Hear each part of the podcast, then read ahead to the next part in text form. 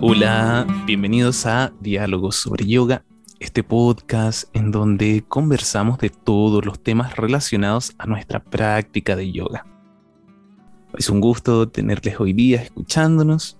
El día de hoy vamos a hablar de la importancia del sánscrito y si es importante o da lo mismo dictar una clase en español o sánscrito.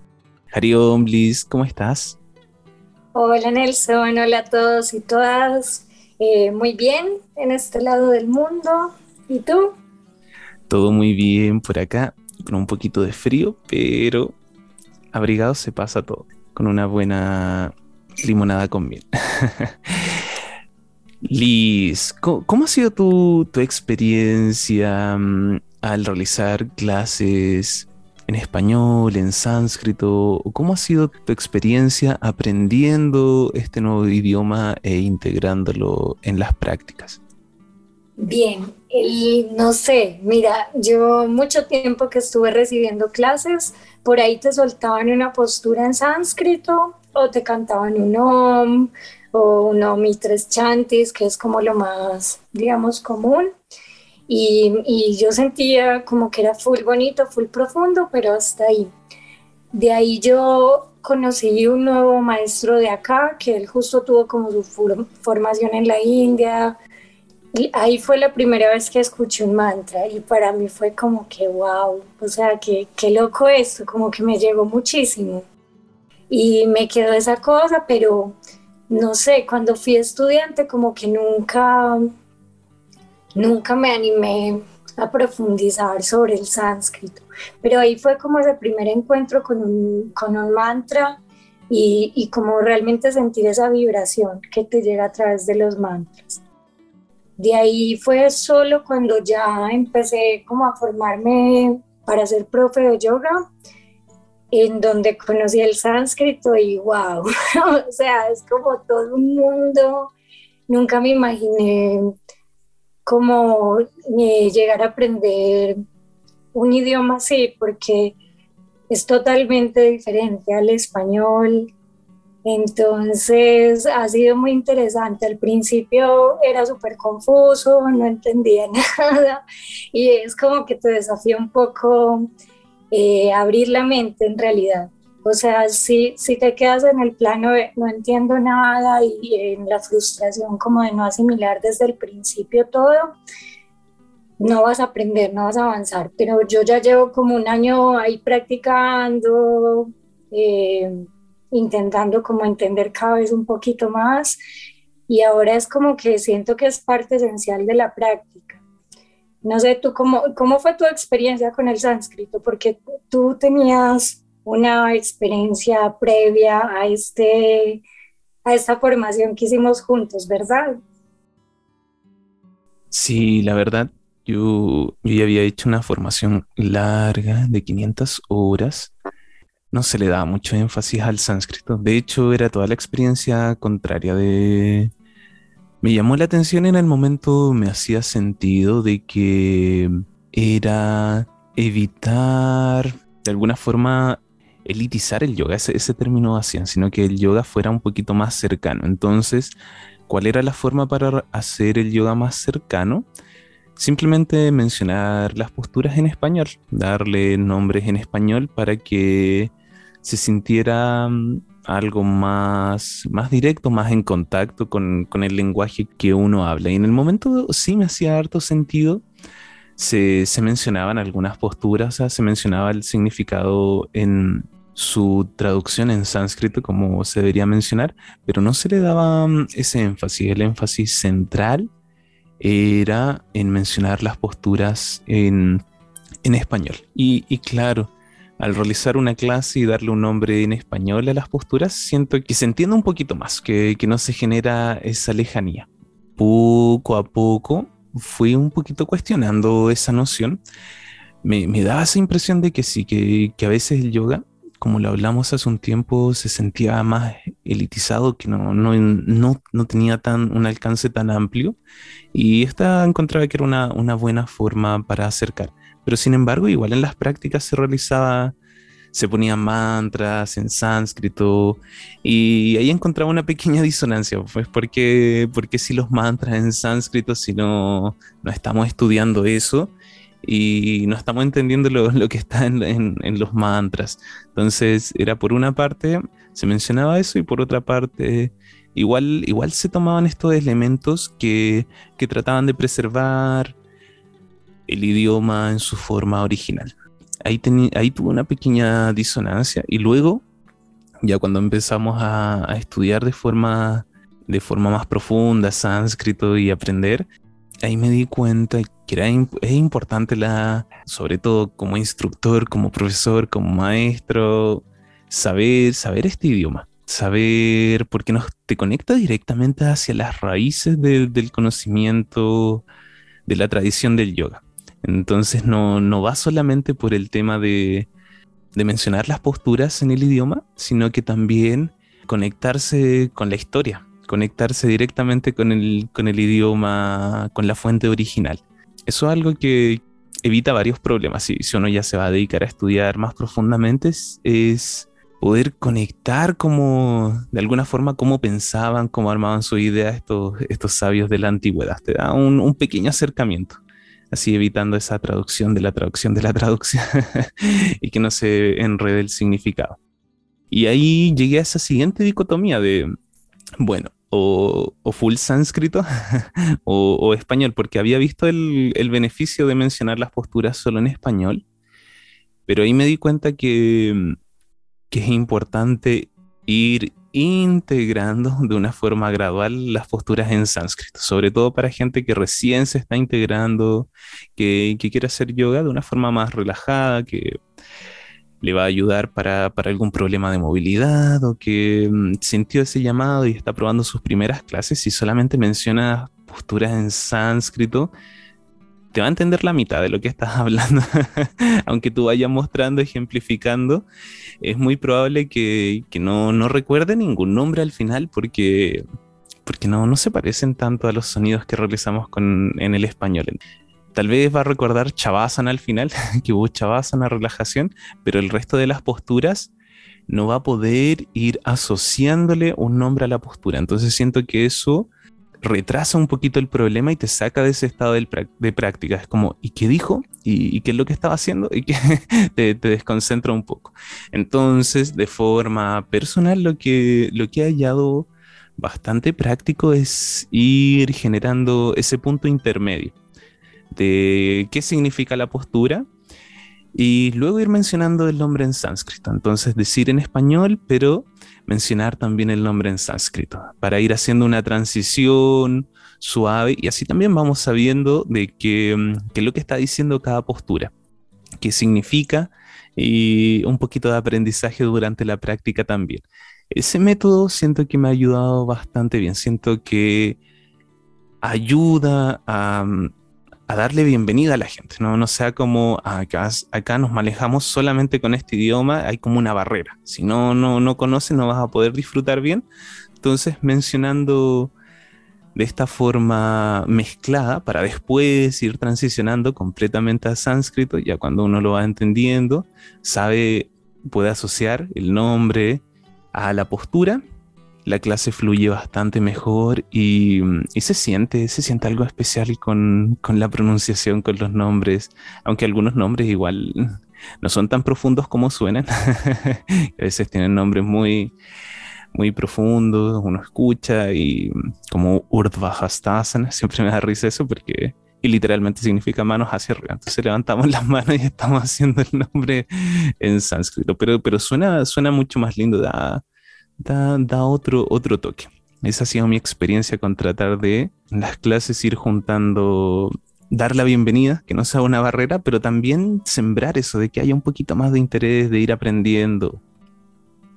Sí, mira, a mí me pasó algo curioso cuando mm, conocí a este maestro que te cuento de que él usaba mucho el sánscrito, él, o sea, así como tú decías, como la asana en sánscrito y en español y usaba mantras más largos, diferentes.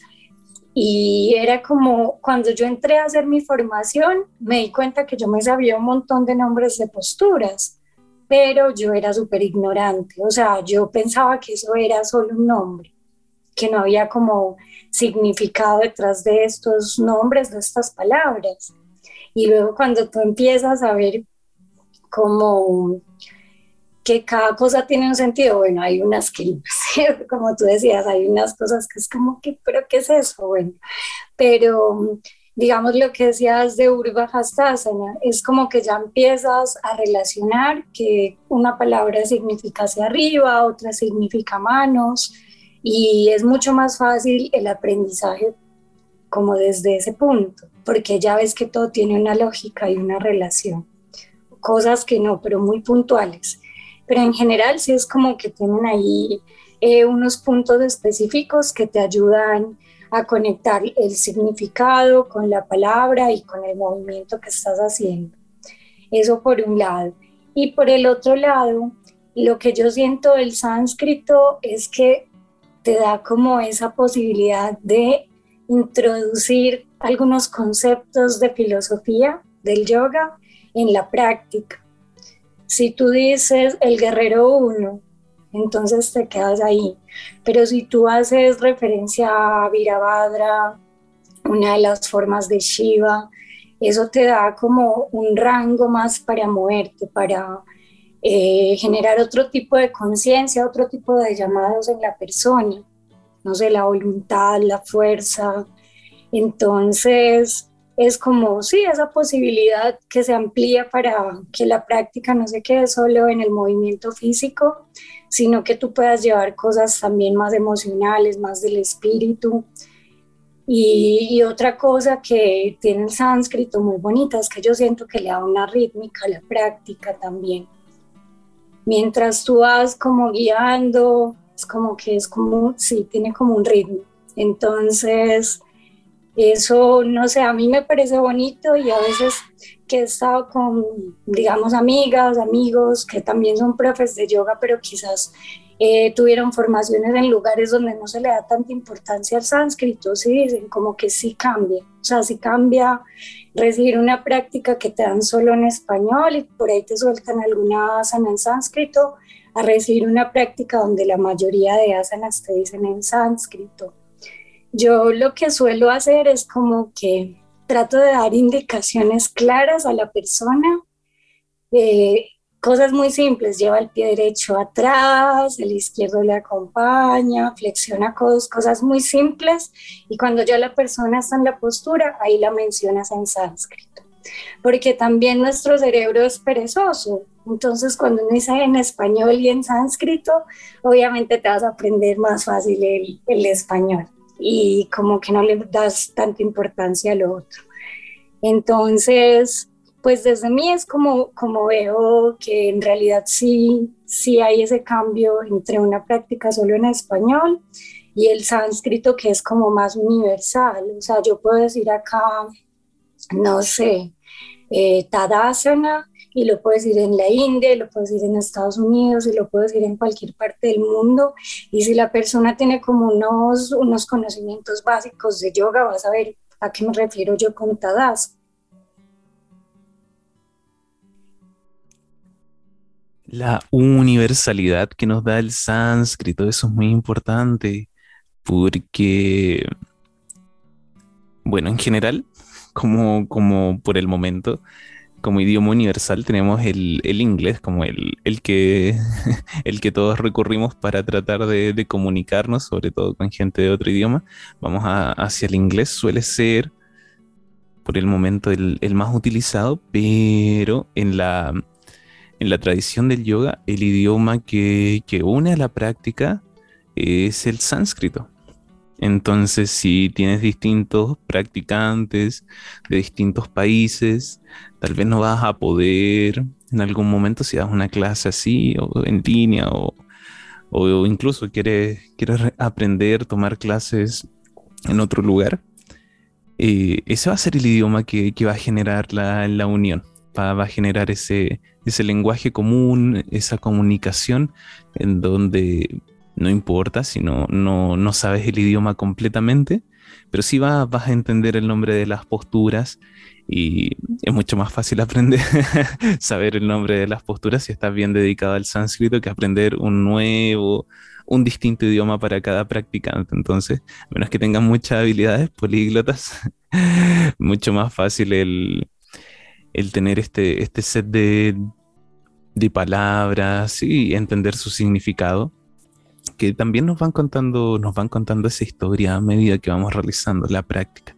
Y sí se siente un ritmo distinto, tiene, se genera un ambiente distinto al realizar la, la práctica. Y me encantó mucho eso que mencionaste de la filosofía. Siento que es importante integrar esos términos, ir repasando, durante, durante la práctica. No vamos a hacer la exposición de, un término, pero tal vez sí lo vamos a aplicar a algún aspecto de la práctica, algún aspecto de nuestras asanas, y es muy probable que después nos quede resonando durante el día, así nos quede, eh, nos quede dando vueltas, y así vamos profundizando también en la, la parte filosófica del aspecto, no nos quedamos solamente en la práctica, que a veces uno tiende a quedarse en la práctica por nuestro cuerpo, porque es más cercana, y también vamos profundizando en esos aspectos filosóficos. Definitivamente siento que es muy importante como instructor, como profesor, saber ese idioma, saber al menos los términos, tal vez no la gramática, la gramática es bien compleja en el sánscrito, tiene unas reglas muy, muy particulares, algo que tienes que es muy, muy preciso, un idioma muy, muy preciso. Si quieres transmitir algún mensaje tiende a ser bastante preciso o cómo se pronuncia, ¿no? No hay esos problemas de, traducción de que una letra cambia de sentido, sino que cada letra tiende a sonar como, como debería sonar, como aparece escrita en el papel. Y eso ayuda a que sea un lenguaje muy claro. Entonces, tener ese conocimiento de los conceptos básicos que le dan el sustento a nuestra práctica, saberlos en sánscrito, saber escribir, nos va nos va a dar un, acercamiento mucho más profundo hacia, hacia la conceptualización de cómo, de cómo se veía el yoga desde su fundación. Eso que mencionas es súper interesante porque en este sentido, digamos, idiomas como el japonés o como digamos el sánscrito, es increíble cómo una sola palabra te define cosas muy, muy profundas. O sea, justo en el podcast que hablábamos de yoga y arte, hablábamos de esas cosas que se escapan al lenguaje. Estos lenguajes abarcan un poco más que, digamos, el español o el inglés. Emociones o cosas muy, muy específicas pueden ser definidas con una palabra sánscrita. Entonces, eso también es increíble de, este idioma. O sea, quizás cosas que uno toda la vida estuvo buscando cómo se, cómo se podrá definir esto. El sánscrito te da una palabra y dices, ah, esto era.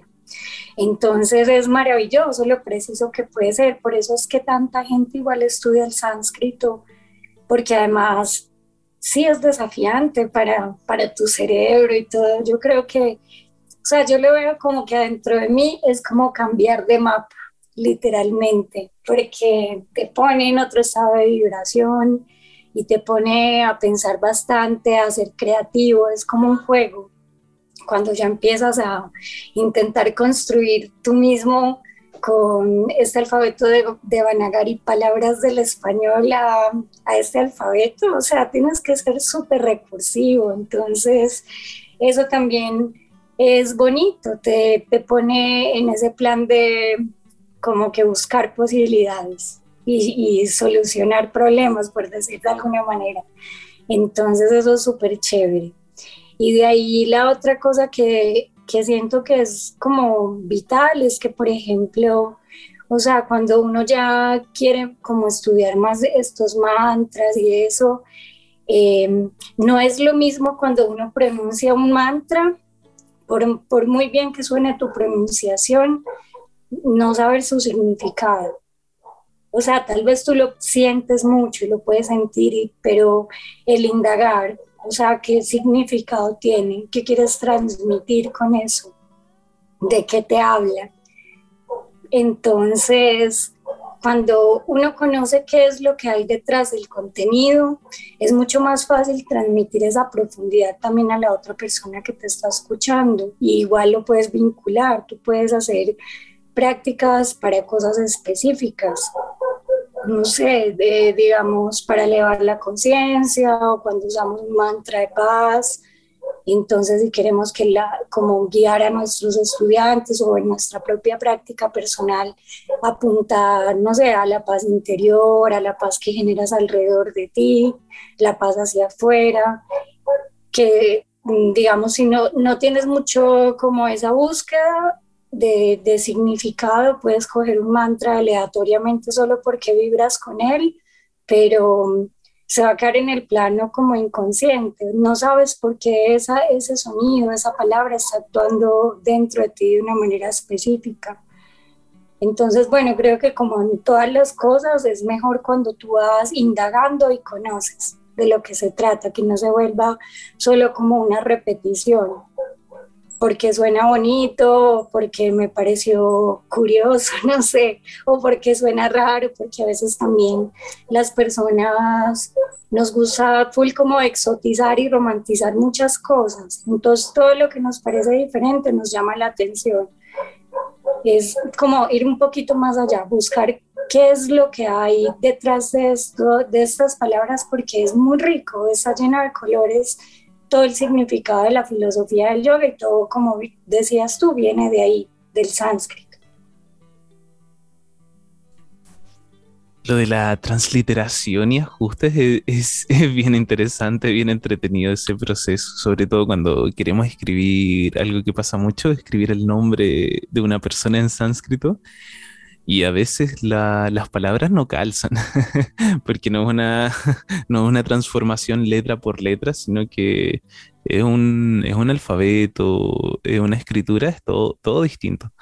Entonces ahí hay que generar harta creatividad y, y, tratar de adaptar a lo más que se parezca. También nos cuesta entender a veces eso de que no es letra por letra, no se puede hacer la, el traspaso idénticamente, porque hay sonidos que no pertenecen al lenguaje simplemente. No están representados, o en ambos lados no están completamente representados. Como al principio, y bueno, y todavía me... Eh, hay que tener un oído muy refinado, a mí me cuesta un montón el diferenciar los tipos de...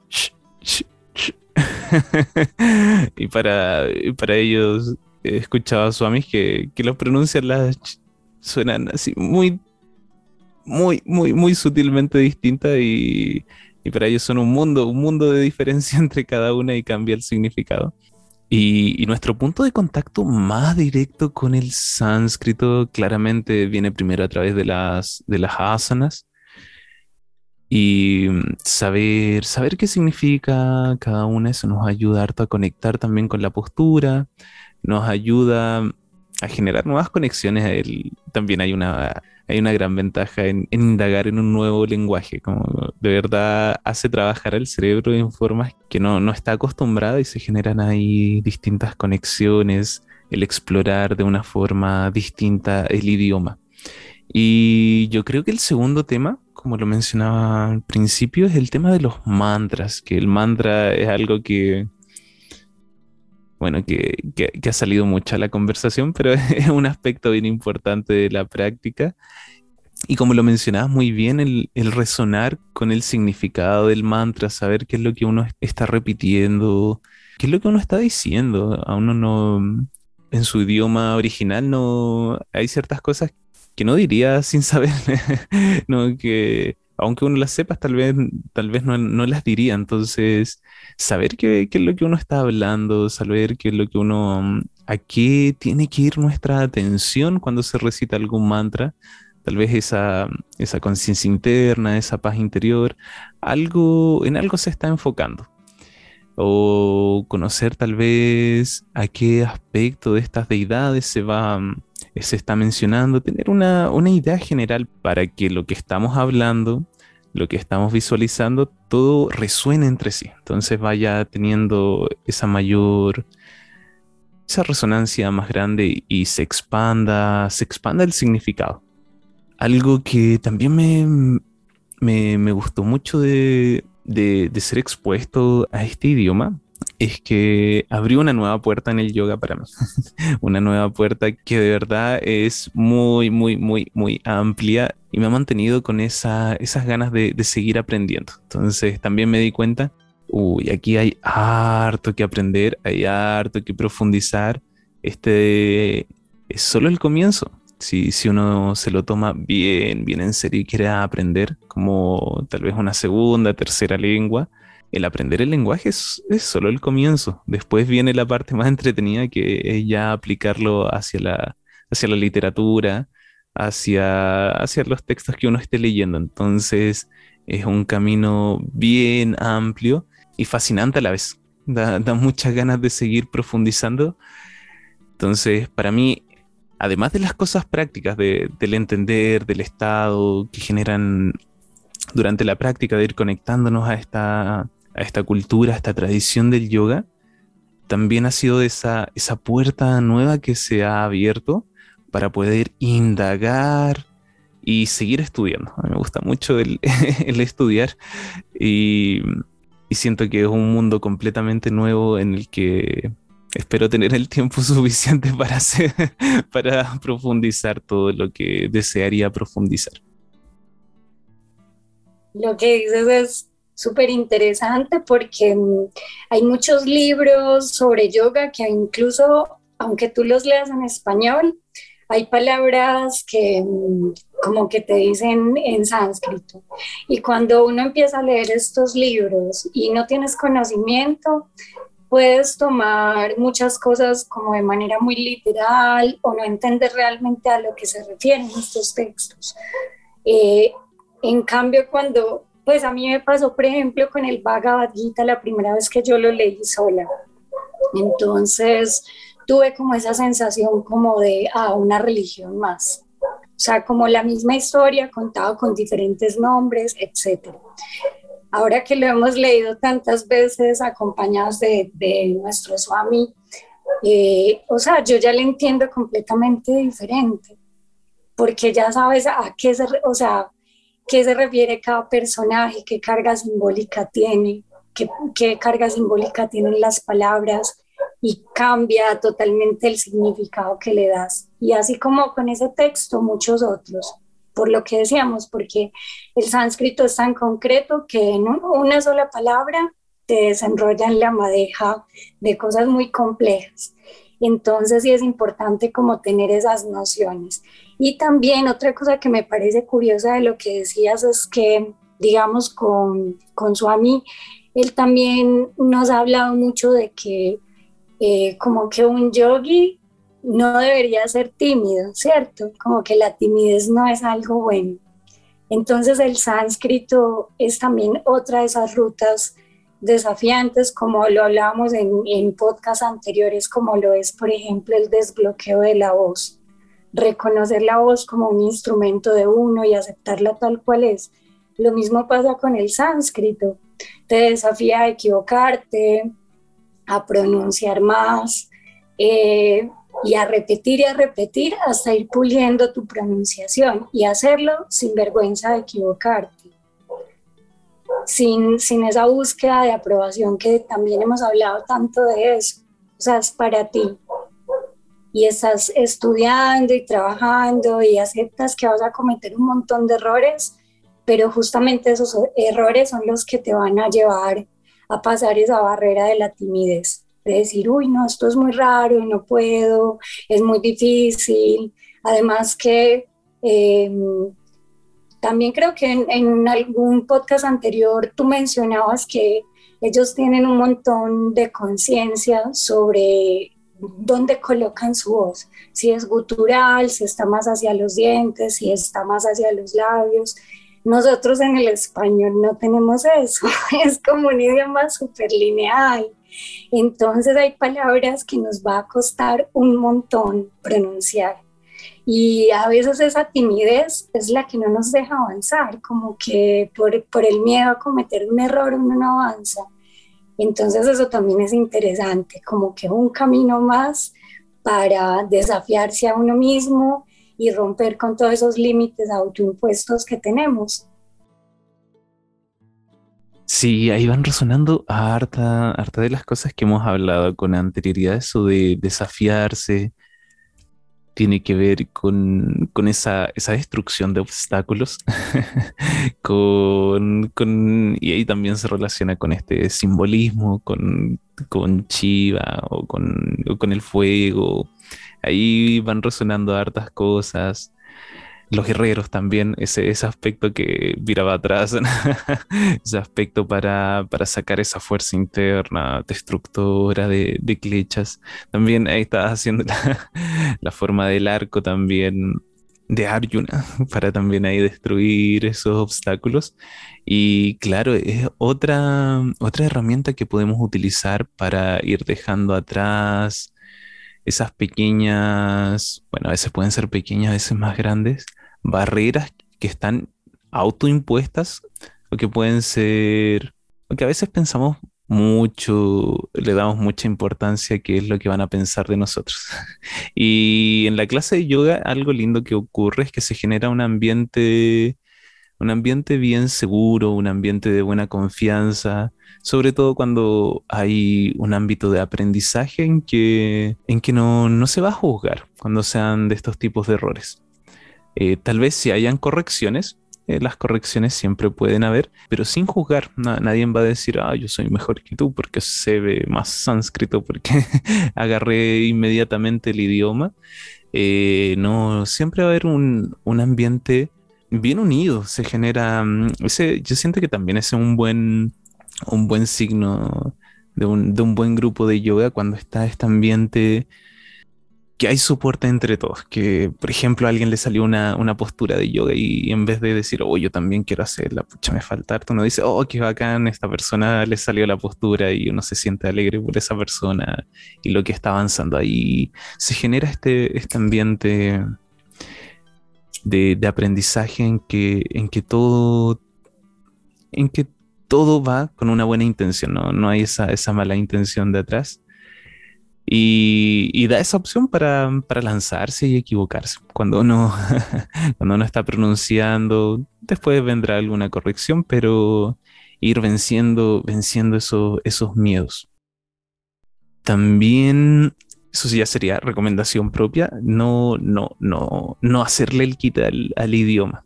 Tal vez en principio ir parte por parte, porque como lo mencionamos, algo muy, muy grande, Tal vez en principio solamente saber el nombre de las, de las posturas, de las asanas, nos va a ir acercando. Tal vez al principio solamente los vamos a escuchar y vamos a repetir, vamos a entender, ver el significado. Pero después tal vez vamos a decir, mm, ¿y esto cómo se escribe? Entonces vamos a querer aprender un poco más, revisar, y vamos a ir hacia la escritura y profundizando. Entonces, después de ya saber un par de posturas, vamos a decir, ah, ahora estas letras que están en las posturas se repiten en este mantra, son bastante similares. Y vamos a ir de a poquito, ¿no?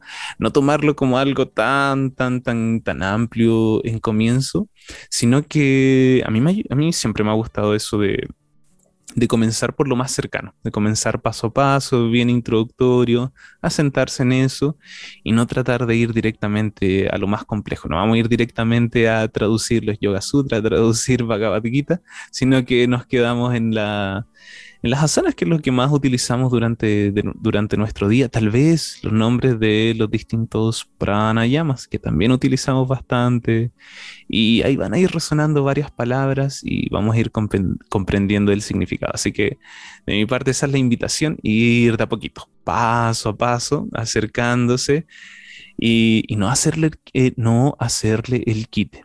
Van, vas a notar que, van a notar que es una experiencia distinta el entregar y el dar la clase en sánscrito.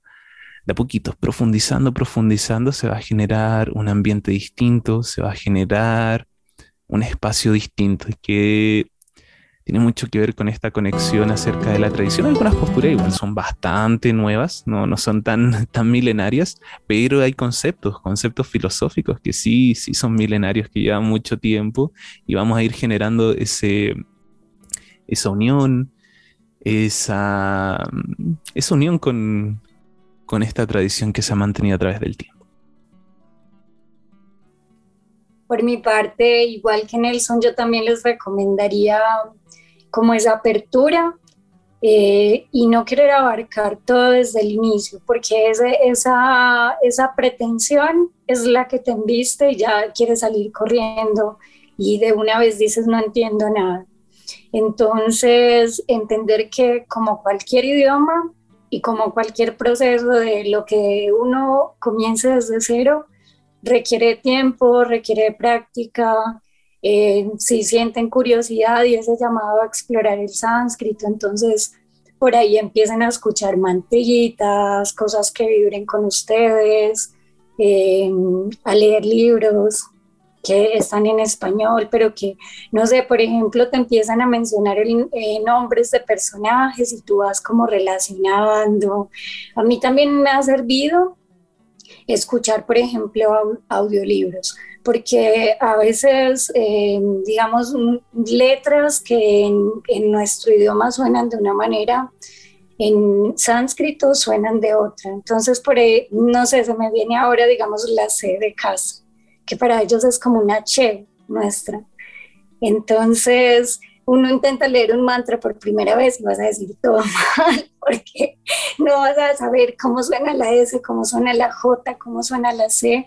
Entonces estos audiolibros, si, si es una persona que realmente sabe sánscrito, te va a dar una ideita de, de cómo, cómo suena cada letra. Y es súper rico, es un camino muy interesante, muy bonito. Entonces eso, y no sé, algo curioso que por ejemplo, me contaba una alumna el otro día, es que ella la primera vez que fue a una clase y escuchó como un, un mantra al final de la clase, ella como que le daba risa, como que, o sea, como que le parecía súper raro y eh, su reacción es como, como que, ¿qué es esta cosa, cierto?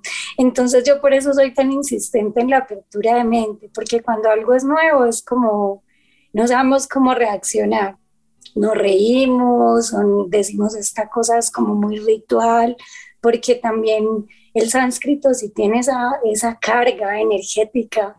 Entonces, por ahí que la primera vez que lo escuchas te va a generar eso como de que, no sé, me siento en una ceremonia o algo así, pero es porque, claro, cada sonido eh, viene desde hace miles de años y como son cosas con tanto significado en general, inconscientemente esa vibración llega a ti. Entonces, bueno, apertura de mente, de corazón y sin expectativas, como ya lo hemos dicho tantas veces.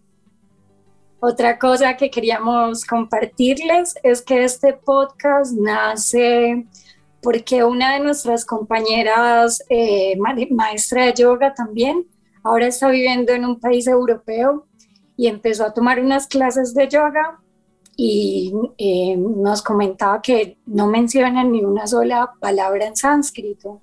Entonces ella sintió ese vacío. O sea, es como que realmente el sánscrito se iba muy ligado al yoga y cuando ya tú estás inmerso en este mundo, eh, vas a una práctica, no te mencionan una asana en sánscrito y es como que te queda un vacío. Así que por eso trajimos a la mesa este tema del sánscrito. Esa fue la motivación de este podcast.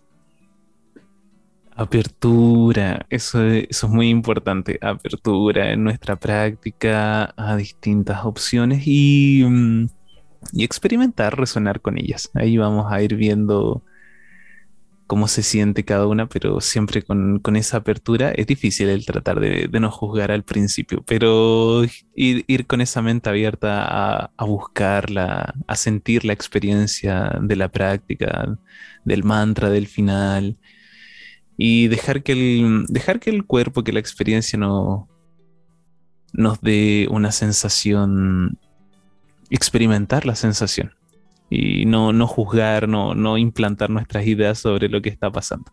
Ahí podemos ir conectando más. Eso por el podcast de hoy.